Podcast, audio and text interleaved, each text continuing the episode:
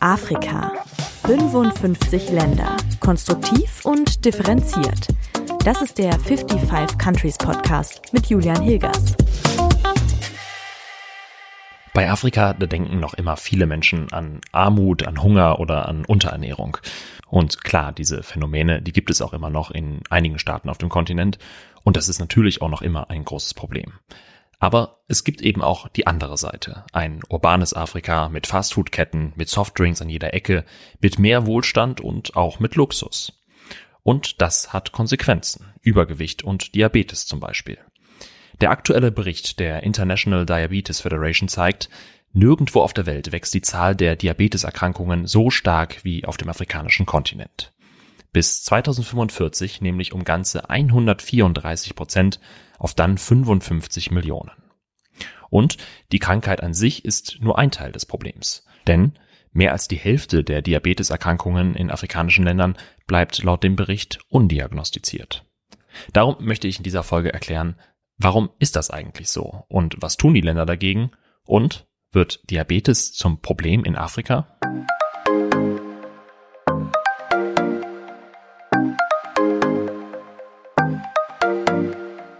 Um diese Fragen zu beantworten, habe ich mit Kaushik Ramaya gesprochen. Er leitet ein Krankenhaus in Tansania und ist Teil des Vorstands der Weltdiabetesstiftung. Er hat eine recht simple Erklärung dafür, dass die Zahl der Diabeteserkrankungen in afrikanischen Ländern so stark wächst. Zunächst aber ein paar Grundlagen. Was ist Diabetes eigentlich? Diabetes, eigentlich Diabetes mellitus, ist die Bezeichnung für Störungen des menschlichen Stoffwechsels, vor allem chronische Überzuckerung.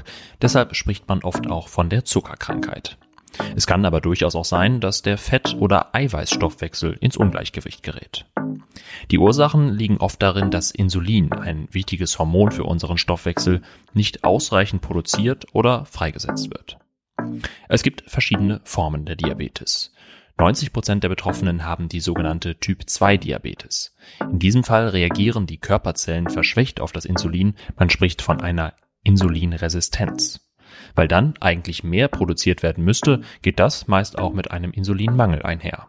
Die erbliche Veranlagung spielt dabei eine große Rolle, aber auch Übergewicht oder Bewegungsmangel können zu einer Diabetes Typ 2 führen. Bei einer Typ 1 Diabetes dagegen liegt meist ein Versagen der Zellen in der Bauchspeicheldrüse vor. Es kann also gar kein oder nur zu wenig Insulin produziert werden. Eine Therapiemöglichkeit gibt es bisher nicht. Betroffene Patientinnen müssen sich also meist ein Leben lang Insulin spritzen. Diabetes Typ 2 dagegen kann zumindest teilweise durch eine angepasste Ernährung und regelmäßige Bewegung eingedämmt werden, denn so können Patientinnen nämlich den Insulinbedarf senken. In Deutschland ist übrigens bei etwa 7% der 18- bis 79-Jährigen eine Diabetes bekannt. In Subsahara-Afrika haben etwa 4,5% der Erwachsenen Diabetes. Das ist der geringste Anteil in allen Weltregionen. Noch. Denn das ändert sich gerade und das bringt uns zurück zu Dr. Kaushik Ramaya. I think there are a lot of factors which are contributing to the increased number, but the major driver seems to be a change in the socio-economic status with an increase in the economic sort of uh, status. And that is also changing the lifestyle. And then with the change in lifestyle, you get this lifestyle related disease. Mit dem wachsenden Wohlstand, gerade in Großstädten auf dem afrikanischen Kontinent, kommen also auch die Wohlstandskrankheiten. Wie genau aber sieht dieser Lifestyle aus, von dem Kaushik Ramaya spricht? When I call about lifestyle, I talk about basically the lack of physical activity. I talk about the dietary change. I talk about the weight increase. Then the use of smoking, alcohol, all these are contributing.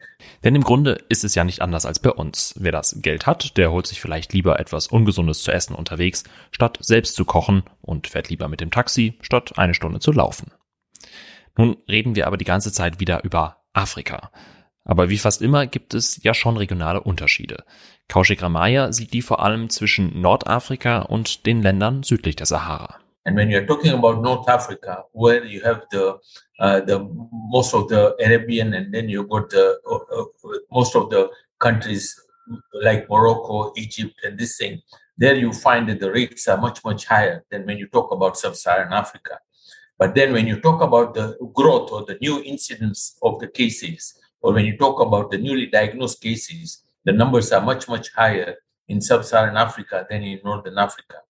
Der Bericht der International Diabetes Federation zeigt aber auch, besonders in eher wohlhabenderen Ländern wie Kenia oder Südafrika sind die Zahlen nochmal deutlich größer als zum Beispiel in Ländern der Sahelzone wie dem Niger oder Tschad. Der größte Unterschied liegt aber in den Ländern selbst, nämlich zwischen Land und Stadt. Und in die Städte ziehen wie bei uns auch immer mehr Menschen. I think I would say that overall all the African countries in sub-Saharan Africa are undergoing a rapid urbanization and the rates are actually getting higher in most of these countries. There could be very few exceptions, but I really would not uh, be able to highlight which is the country with an exception, because everybody is undergoing, each and every country is undergoing a rapid urbanization. Die Zahlen sind aber insgesamt übrigens gar nicht hundertprozentig belastbar, denn rund 54 Prozent der Diabeteserkrankungen werden gar nicht diagnostiziert. Wie kann das sein? I think it was always a perception that diabetes is the disease of the rich, and I think that is where there is a certain degree of uh, uh, certain degree of lack of uh, information of what needs to be done and what needs to be diagnosed. Eine Krankheit des Westens.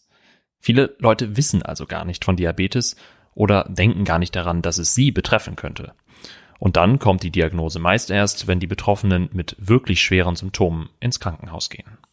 They have a problem with the eye, they cannot see well, or they've got a gangrene of the foot, or they've got the kidneys which are not working, or they've got a stroke, or they've got a cardiac complication. So when they come to the health facility, they already have a complication. And when we are doing the screening of the complication, that is when they are diagnosed to have diabetes. Es braucht also Aufklärung, sagt Kaushik Ramaya. Und das ist gar nicht so einfach. Denn es braucht auf der einen Seite Menschen oder Plattformen, die verständlich erklären, was gesunde Ernährung oder Bewegung für den menschlichen Körper bedeuten. Aber diese Nachrichten müssen die Menschen natürlich auch erreichen. Und das wiederum ist besonders schwierig, gerade in ländlichen Regionen auf dem afrikanischen Kontinent. Kaushik Ramaya sieht die nationalen Regierungen deshalb in der Verantwortung. Und da gäbe es durchaus auch schon positive Beispiele. Uh, I think uh, from the East African side, I would say Tanzania, Kenya, Uganda, they've been doing quite a well job. From West Africa, you find Cameroon, you can find Mali, you find Senegal, they are doing extremely well. Guinea is doing extremely well. So there are countries which have shown ex extremely good examples. So viel von Dr. Kaushik Ramaya. Ihr könnt übrigens auch das ganze Gespräch mit ihm hören auf Englisch. Das erscheint kurz nach dieser Folge als Bonusmaterial bei Steady.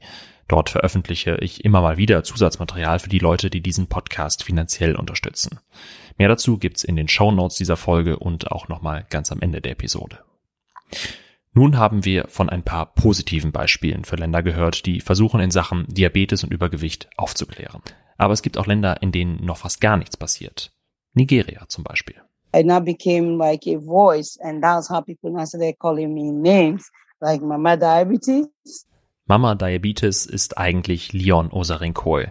Sie lebt in der Hauptstadt von Nigeria, Lagos, und sie hat selbst Diabetes und setzt sich als Aktivistin dafür ein, dass diese Krankheit nicht mehr als Tabuthema behandelt wird wie bisher. My mom died of um, of complication due to diabetes. Uh, she was amputated and she died from it. But you see, their way of age, diabetes was considered an, an uh, old people's disease when we were growing up, and the rich people disease. Die Krankheit der Alten und Reichen. Leon sieht also ähnliche Gründe wie Dr. Kaushik Ramaya dafür, dass Diabetes so lange so stark ignoriert wurde und noch immer wird. Leon selbst kann mit ihrer Erkrankung inzwischen übrigens gut leben. See me, I'm healthy, I'm normal, I have a normal family, and I tell men who are with me, they are having normal life. The erection is there. Don't wait for it to damage your system before you come out. Diabetes is not a death sentence. Tatsächlich ist Diabetes einer der häufigsten Gründe für Potenz- und Erektionsprobleme bei Männern. Nur, weil viele von Diabetes nichts wissen oder sich wegen der Symptome schämen, gehen sie oft erst sehr spät zum Arzt. Dazu gibt es wahnsinnig viele Mythen und Vorurteile, sagt Leon. There are so many myths about diabetes. Well, some people believe that it's even contagious. You have it, oh, that means that the other person is going to have it. Some families believe that when you have it, that means you're going to die soon. Die Leute glauben also wirklich, dass Diabetes ansteckend sei und Menschen, die an Diabetes erkrankt sind, werden deshalb oft ausgegrenzt. Oder noch schlimmer. I met a woman, two women, in fact three, who were aborting their children. They abort their pregnancy because they were told by their so-called healthcare provider that they can't be pregnant. Dass Frauen ihre Schwangerschaft abbrechen, weil ihnen erzählt wird, dass sie mit einer Diabetes keine Kinder bekommen können, das finde ich schon ziemlich krass. Leon ist mit fünf Töchtern der lebende Beweis, dass das nicht stimmt und setzt sich deshalb mit ihrer NGO dafür ein, Aufklärung zu betreiben. Sie verteilt zum Beispiel Glukometer, die den Blutzucker messen.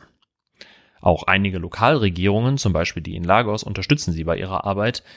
Die Zentralregierung von Nigeria aber unternimmt bisher nur wenig, um aufzuklären. Dabei ist sie selbst betroffen. If you take the statistics among our Nigerian politicians, I don't know about other African countries, but I know in Nigeria, almost every home is affected by diabetes or hypertension. So you can't run away from it. So our politicians are affected badly. Und wie immer bei 55 Countries habe ich Leon natürlich auch danach gefragt, wie es denn weitergeht und was sie optimistisch stimmt, dass sich die Lage in Nigeria und anderen afrikanischen Ländern verbessert und zum Beispiel mehr Aufklärung über Diabetes oder Übergewicht betrieben wird. The, the advocacy has increased. Okay? The advocacy and the support, social media is a huge, huge resource to use to reach out to the politician, to reach out to the individual who are diagnosed or who do not even know. Das Thema spielt also unabhängig von der Regierung langsam eine größere Rolle, zum Beispiel in den sozialen Netzwerken. Wir halten also fest, wie bei vielen Krankheiten ist auch bei Diabetes Aufklärung und Wissensvermittlung mit am wichtigsten, um eine Erkrankung zu verhindern. Das gilt übrigens nicht nur für die Länder in Afrika, sondern auch für uns. Und das war es auch schon mit dem Start von 55 Countries ins Jahr 2022. Nach der langen Folge im Dezember halten wir es diesmal einfach etwas kürzer. Wenn euch der Podcast gefallen hat, dann würde ich mich wirklich freuen, wenn ihr euren Freundinnen und Freunden, der Familie und Bekannten davon erzählt. Teilt den Podcast auch gerne bei Instagram. Dort findet ihr diesen Monat auch weitere Infos rund um das Thema Diabetes.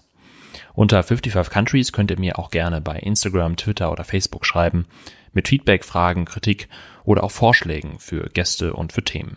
Per Mail geht das natürlich auch, und zwar an 55countries at julian-hilgers.de.